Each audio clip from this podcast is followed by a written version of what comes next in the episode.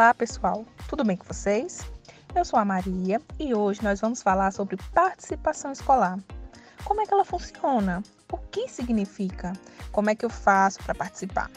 Então, eu sei que são muitas dúvidas, mas antes disso, vamos organizar um pouquinho as nossas ideias. No primeiro EP, descobrimos o porquê vamos à escola. Caso você não tenha ouvido, corre lá e escuta o episódio 1. Está muito legal. Mas no episódio de hoje, nós vamos falar sobre participação na escola. E para debater esse tema com a gente e tirar algumas dúvidas, eu convidei a professora de ensino infantil, Lídia Suiane, aqui do meu estado. Sim, aqui do Ceará. Ela trabalha em uma escola privada de ensino infantil e fundamental e vai colaborar um pouquinho com o nosso episódio. Professora Lídia, que prazer recebê-la aqui no nosso podcast. Eu gostaria que você falasse um pouquinho sobre sua formação e a sua atuação. Olá, pessoal do podcast Ser Aluno. É um prazer estar participando aqui com vocês. Sou a professora Lídia. É, a minha formação é em pedagogia. Sou formada pela Universidade Regional do Cariri. Sou especialista em educação infantil também pela Universidade Regional do Cariri. É, tenho experiência desde a educação infantil até o ensino fundamental, né, que é a nossa área de, atua de atuação, desde o jardim de infância, né, que é o antigo jardim de infância, né, educação infantil, até o quinto ano. Mas a minha experiência né, que já tenho atuado nas salas do Infantil 2 até o grupo 5 e do primeiro ao quinto ano, mas é, atualmente eu estou é, no ensino privado em Juazeiro do Norte, na escola privada do Juazeiro do Norte, na sala do segundo ano, do ensino fundamental. Muito massa, professora Lídia. Bom, nós já sabemos que temos uma especialista no assunto. Para começar nosso papo cabeça, vamos primeiro compreender o que é participação escolar. Muitas pessoas podem achar que só professores, diretores e alunos participam desse ambiente, mas não é bem assim, tá? A escola é e deve ser formada por todos nós. Eu vou te dar uns exemplos: a família, o aluno, o governo, a comunidade que o aluno está inserido e os profissionais da escola, desde professores, diretores, cozinheiros, porteiros e assim vai. E claro, a sociedade em si. Nós precisamos compreender que cada escola adota metodologias de ensino para incluir todos no ambiente escolar, seja de forma direta ou indireta. Bom, professora Lídia, nós já temos algumas informações sobre quem participa, que existem metodologias e que a participação pode ser direta ou indireta. Agora, conta aí pra gente, como é que a escola trabalha para gerar esses métodos de inclusão nesse ambiente escolar? Ou seja, como é que todos nós conseguimos participar? Bem, a escola é, que eu leciono atualmente, a gente é referência né, em inclusão é, pelo trabalho desenvolvido não só em áreas de projetos, mas por todo esse envolvimento, né, como já foi citado, de todos os profissionais envolvidos na escola. Com o quê? Com formações contínuas, para que desde esse acolhimento, da, desde o portão até até a entrada da criança, até o ingresso dela da sala de aula, ela de fato seja integrada, seja acolhida e seja incluída. Porque quando a gente fala de inclusão no ambiente escolar, a gente não fala só da criança que tem deficiência, né? Até porque todos nós temos deficiências. Não só aquelas laudadas, não só aquelas de deficiências aparentes, visíveis, mas todas, todos os alunos eles necessitam e precisam ser incluídos.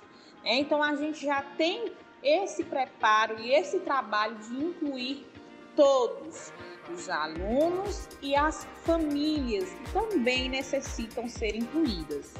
Então todo o nosso trabalho é direcionado nesse segmento né, desse preparo, dessa formação, rodas de conversa com todos os funcionários, para que eles sejam envolvidos, para que eles é, é, é, sejam inteirados de como é feito esse manejo, qual é a proposta da escola, qual é o nosso projeto político-pedagógico, como que a gente trabalha, para quê? Para que realmente a inclusão de fato aconteça em todos os aspectos, em todo o ambiente escolar, não somente em sala de aula.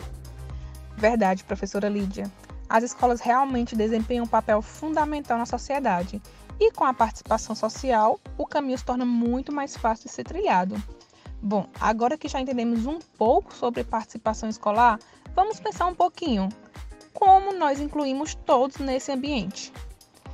Uma pergunta que muitas pessoas fazem atualmente, e normalmente essas perguntas chegam pelas pessoas que precisam dessas adaptações nesse ambiente escolar, para que elas possam estar inclusos.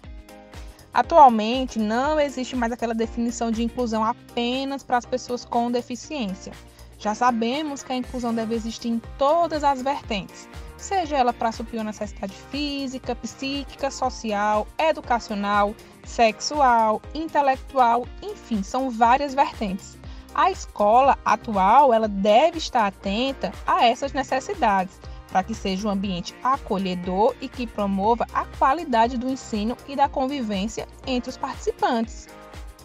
Professora Lídia, comenta para a gente quais são as adaptações que a escola pode e deve realizar para incluir todos na escola. São adaptações físicas, metodológicas, tecnológicas, sociais? Me fala, quais são? Pronto.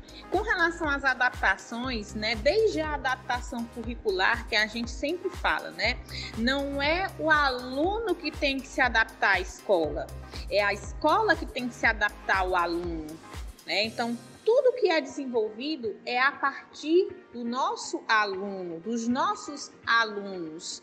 Então, quando a gente recebe esse aluno, né, quando a gente inclui esse aluno, esses alunos, né, a gente já, desde de, de, de da parte de matrícula, né, a gente já vai fazendo essas adaptações. Se a gente é, recebe uma criança que ela tem uma dificuldade motora, a gente faz a adaptação física, né, a adaptação predial, né, a adaptação mais é, digamos assim, de engenharia, né? A nossa escola é adaptada. Hoje, se chegar um cadeirante, ele tem toda uma mobilidade.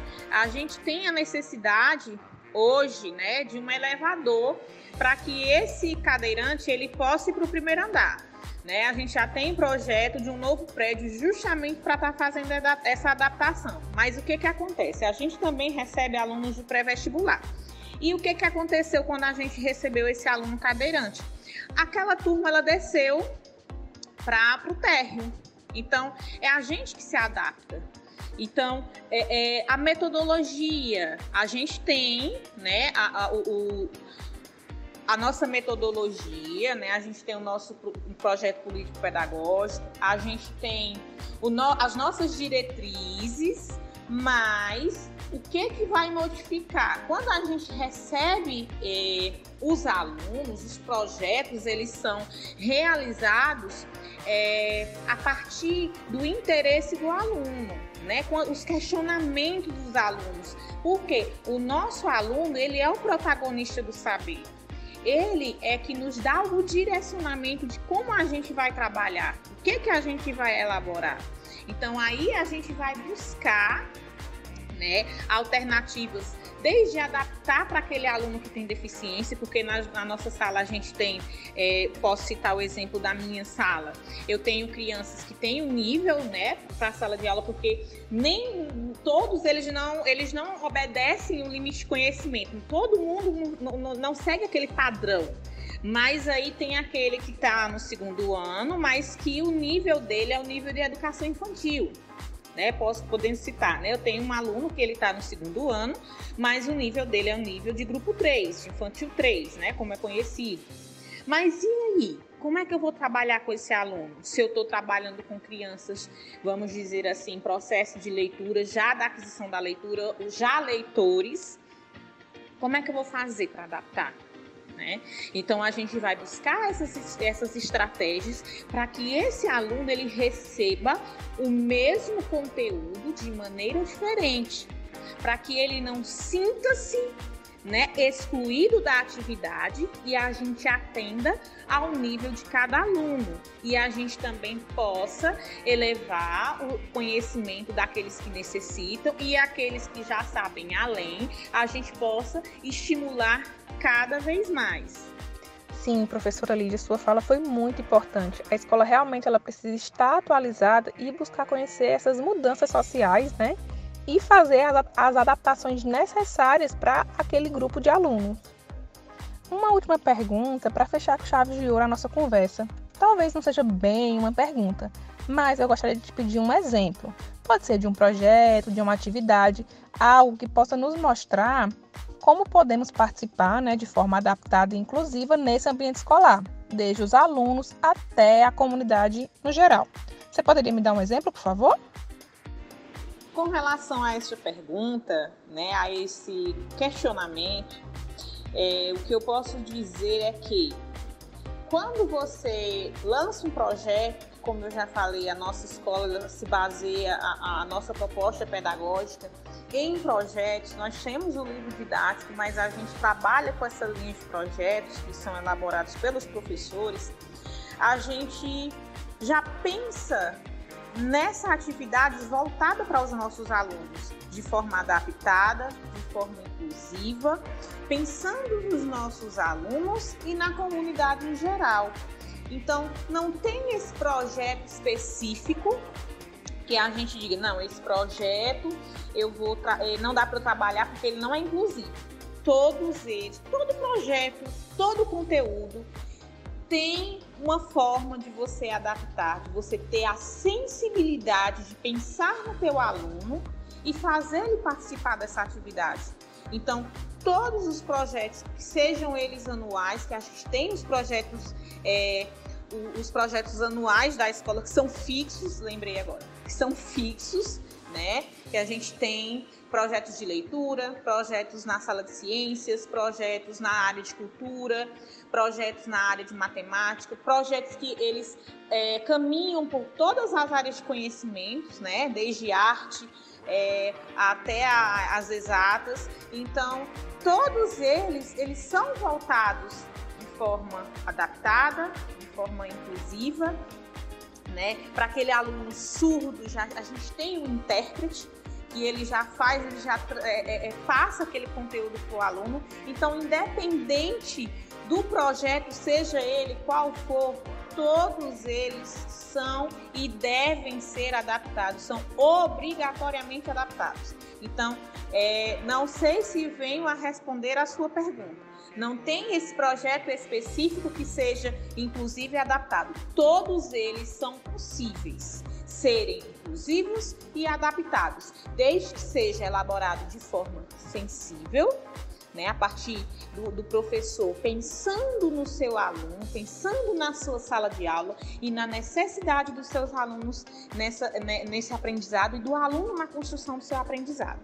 Sim, sim, inclusão sempre tem que estar presente em todos os projetos e atividades. Muito bem pontuado.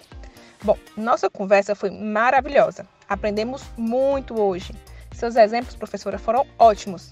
Aprender com quem se dedica para mudar esse cenário que nós estamos vivendo hoje traz muito aprendizado.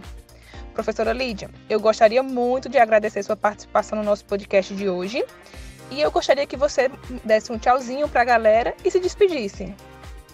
Eu que agradeço a oportunidade. É, Sintam-se à vontade a me convidar novamente. Foi um prazer falar um pouquinho né, é, da minha experiência, da minha prática do dia a dia em sala de aula como professora. É uma profissão que eu abracei, uma profissão que eu amo, não me vejo fazendo outra coisa. Que me motiva é a educação, que me motiva são os meus alunos. Então, é isso, educação com amor, educação é, com prazer, fazendo o que se gosta e pensando no futuro. Né? São as nossas crianças que farão a diferença no futuro. Então, é, é mais que uma obrigação prepará-los para ser cidadãos de bem nessa sociedade que é tão é, é, defasada né, na questão educacional. Então, é, me sinto na obrigação de ser uma profissional fazendo a diferença é, é, com os meus alunos, com a minha escola, com a minha comunidade e principalmente com a inclusão. Mais uma vez, obrigada, professora Lídia. Foi um prazer. E é isso aí, galera. Estamos encerrando mais um episódio do podcast Ser Aluno.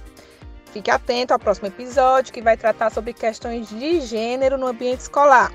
Valeu e até mais!